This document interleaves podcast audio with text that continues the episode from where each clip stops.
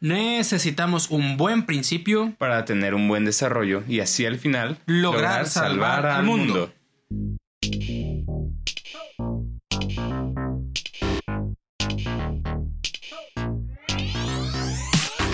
¿Qué tal? Buenos días, buenas tardes o buenas noches. Estamos de regreso en este tu podcast de Montem. Estamos aquí otra vez, Jorge y yo juntos. Si sabes lo que eso significa, Santo Chismecito, parte 3. Así es, en el momento que nos estés escuchando, donde sea que te encuentres, esperemos que estés listo para los mejores chismes de la historia de salvación. Porque ahora sí traemos dos, tres puntos que quedaron inconclusos la vez pasada y que hoy queremos retomar para que puedas eh, enterarte si es que no lo conocías o recordar en el caso de que sí lo conocieras qué pasaba con esta historia de salvación, con los personajes bíblicos que están mejor que telenovela de ciertas marcas que no podemos echar goles por aquí. Sí, eh, si no escuchaste los anteriores, te recomiendo que vayas, a, pues este tiene nombre parte 3, ¿no? Que vayas a escuchar, iba a decir, a ver, a escuchar la parte 1 y la parte 2 para que entiendas un poquito el contexto y entonces te vayas entrando mucho más en el chisme, que ahorita sí, que, que ya pasaron cosas así intensitas, pero no, no, no, espérate, espérate, ahorita empieza, empieza lo bueno.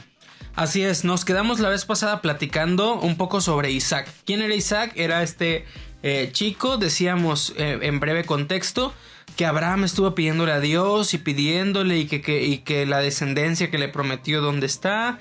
Y por fin, después de, años de eh, esperar, pues por fin su esposa Sara tiene un hijo y es el hijo de la promesa, Isaac. Y de repente pareciera que Dios se le olvida la promesa y dice, oye, sacrifica a tu hijo, ¿no? Y entonces nos quedamos hablando de qué pasó, o sea, de repente pareciera que, Abraham va caminando para sacrificarlo, pero ¿qué pasa después? Imagínate lo que estaba pensando Abraham en ese momento, ¿no? Así, o sea, ¿cómo le voy a hacer? ¿Qué es más importante? Ese, de verdad, debe haber sido como un, proceso muy difícil. Y bueno, eh, yo me acuerdo una vez, no sé si se acuerdan si han hecho conciencia de eso o si les ha tocado estar en las misas esas larguísimas de, de Pascua, que, que, son como 20 mil lecturas.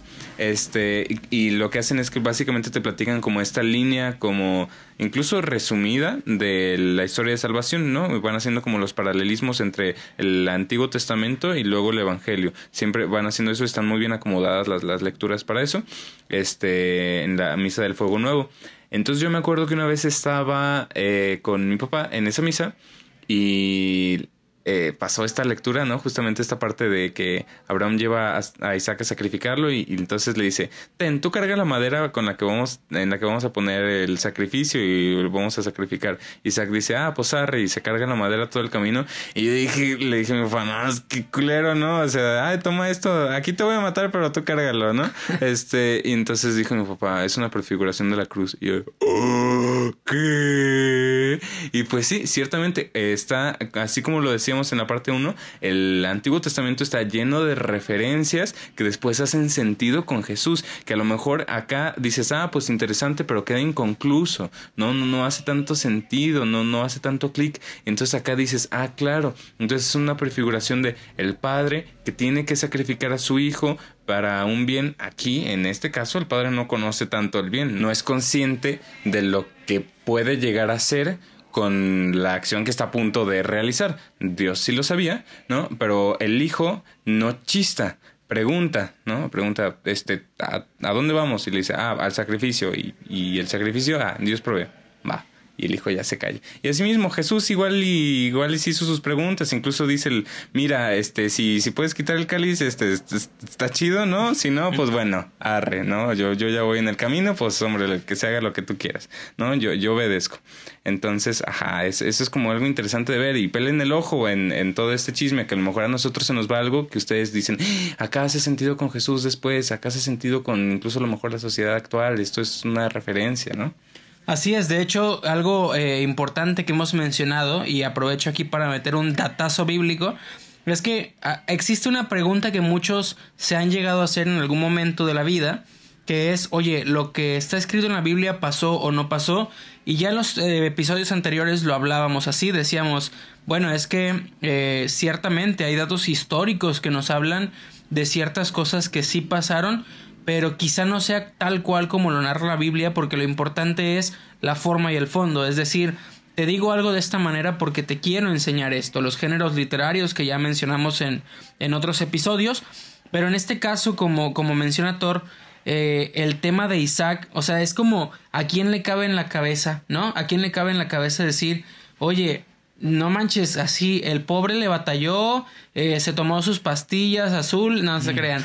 Este, buscó la manera, buscó la manera, ¿no? Y confiar en Dios y todo lo que sea. No quedó ahí en pleno intento. Bueno, ya, eso es bastante logro. Incluso hasta tuvo otro hijo intentando tener ese que no fue. Sí, tal cual. Y de repente, ah, por fin se logró, mátalo, ¿no? Entonces, a veces pareciera como esta, esta Biblia así medio polémica y qué onda. ¿Quién escribió esto? ¿Cómo se le ocurrió ese twist? Así es, pero de fondo, de fondo, busca enseñar algo.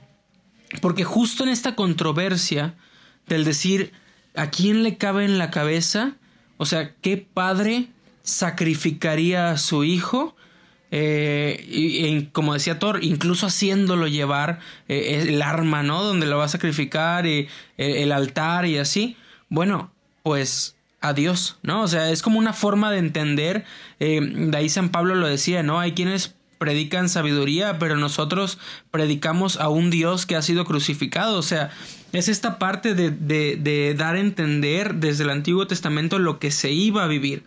Pero la pregunta es, bueno, ¿qué pasó con Isaac? Ah, ¿Quedó con algún trauma o algo así? Yo quiero, ah, oye, buena pregunta. este, yo quiero meter aquí algo que se me parece muy importante, que este, una de las partes esenciales y fundamentales, y si has estudiado antropología o si incluso si has estudiado arte, eh, entenderás que una de las partes fundamentales de la expresión humana y de la experiencia de la vida humana es el sufrimiento. Es, o sea, es de las pocas cosas que, que, nos va a tocar a todos, estés donde estés, en el contexto en el que estés, algunos más, algunos menos, algunos muchísimo más, ¿no? Pero a todos nos va a tocar sufrir de alguna manera. Entonces es algo de lo que no podemos escapar. Y otras religiones, por ejemplo, muy claramente el budismo, ¿no? Buscan evitar ese sufrimiento como su máxima. Y el cristianismo no. El cristianismo lo que busca es darle sentido al sufrimiento y tiene su máxima en la pasión de Cristo, ¿no? Entonces todas estas cosas que nos van enseñando a darle sentido al sufrimiento desde este entonces eh, nos, van preparando, van preparando, van arando la tierra para que después Jesús llegue y ponga la semilla. Entonces, eh, si ya lo entendemos así, si ya entendemos como, ok, estoy dispuesto a hacer lo que toque por, por, el, por el objetivo mayor, estoy dispuesto a, sacrificar mi vida por el bien de todos los demás, ¿no? Incluso es como ver, eh, o sea, pues Dios digamos que apenas estaba haciendo el casting, ¿no? Y entonces, pues está viendo si sí tiene lo que se necesita, así como en el anterior que dijimos de que primero veo si sí jala, ¿no? Y luego veo si está dispuesto a hacer sacrificios. ¿No? Si esto es lo más valioso para él y está dispuesto a sacrificarlo, entonces sí es buena, por ejemplo, aquí diríamos, ¿no? Buena sangre, ¿no? De ahí sí va a salir gente chida, ¿no? O incluso va a saber educar a su hijo bien, para que su hijo eduque bien a su hijo, para que su hijo eduque bien a su hijo, ¿no? Entonces de allí va, va a salir una buena escuela, ¿no? Entonces sí va a ser gente que esté dispuesta a hacer los sacrificios necesarios. Y con esto me viene a la mente que una gran figura, y Thor aquí podrá escarbarle un poco más, pero una gran figura que nos ayuda a hablar de este tema del sacrificio, hablando de Abraham e Isaac, hablando de Jesús eh, eh, que se entrega y todo, es precisamente la película de Narnia. Justamente, ¿qué pasa allí en la película? Quienes la recuerden, sobre todo en la primera, la, la del león, la bruja y el ropero, eh, sucede una desobediencia, ¿no? O sea, de repente hay una traición de uno de los hijos de Adán y por la ley tiene que morir, ¿no? Y de repente, eh, lo voy a simplificar mucho, Aslan, que es el león, que en este caso es esa prefigura, bueno, no prefigura, más bien esa figuración, esa figuración eh, de repente dice, si alguien tiene que morir, pues soy yo quien va a dar su vida, ¿no? No porque lo merezca, Ajá. porque está dispuesto a hacerlo. Justamente, o sea, no es porque ok, que, ah, es que los reyes de, de Narnia y todo, no, pero lo hace porque él decide darse en sacrificio. Y entonces se ve esta imagen, quienes han visto la película, digo, obviamente en los libros también lo profundiza, pero en las películas se ve esta imagen de cómo le arrancan la melena, es decir, lo despojan de esa dignidad, que para un león la melena es como lo máximo, y entonces eh, le arrancan la melena, le escupen, lo golpean, todo, y solamente se ve callado, un león callado. Que Y acepta ese sufrimiento por, por el bien mayor, ¿no? Justamente, o sea que es tal cual es el sacrificio por amor a la vida del otro. Ok, entonces bueno, ya entendiendo esto, seguimos a lo que nos atañe. Este Isaac, pues, eh, sí, estamos, sí es Isaac, ¿no? Sí. Eh, ok, dije, no, ya la cagué. Eh, Este Isaac, pues, siguió en sus aventuras en solitario, como pasaría con, con los, este, con los superhéroes, con los personajes. Y entonces, este, pues, Isaac se enamora. Isaac se enamora y luego vamos, vamos a hablar de ese tema porque es todo, todo un tema, una de las historias de amor más, más notorias de la Biblia. Así es. ¿Qué aprendemos para ir cerrando este capítulo y después poder hablar del buen eh, Isaac y qué pasa ahí con los hijos y todo, que también es un tema interesante? Uh. ¿Qué podemos como, como sacar, sacar de, de este tema de, ah, pues de Isaac y de Abraham?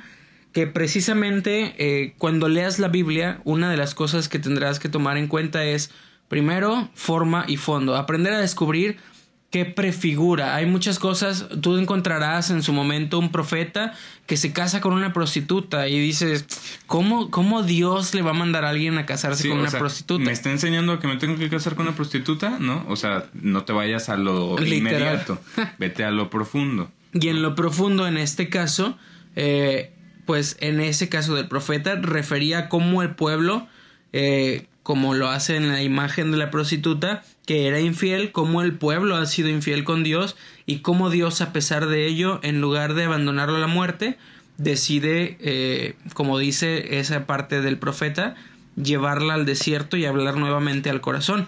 Y en este caso también aprender a descubrir cuál es la forma en cómo eh, la Sagrada Escritura desde el Antiguo Testamento me va hablando de esas prefiguras, pero sobre todo también reconocer qué implica el sacrificio y creo que aquí eh, quienes puedan ver la película de Narnia les recomiendo mucho que la vuelvan a ver con este sentido cristiano que hay mucho hay mucho por escarbarle Muchísimo. Podríamos hacer hasta un campo completo de puro eso. y, y hay demasiado ahí que, que lleva y en este caso volver a descubrir imaginándose casi casi a, a- a Isaac, a Cristo y todo eh, en esta imagen de Aslan y poder descubrir ahí qué implica ese sacrificio, qué implica ese, eh, ese cordero callado, digámoslo así, que va y se entrega por amor.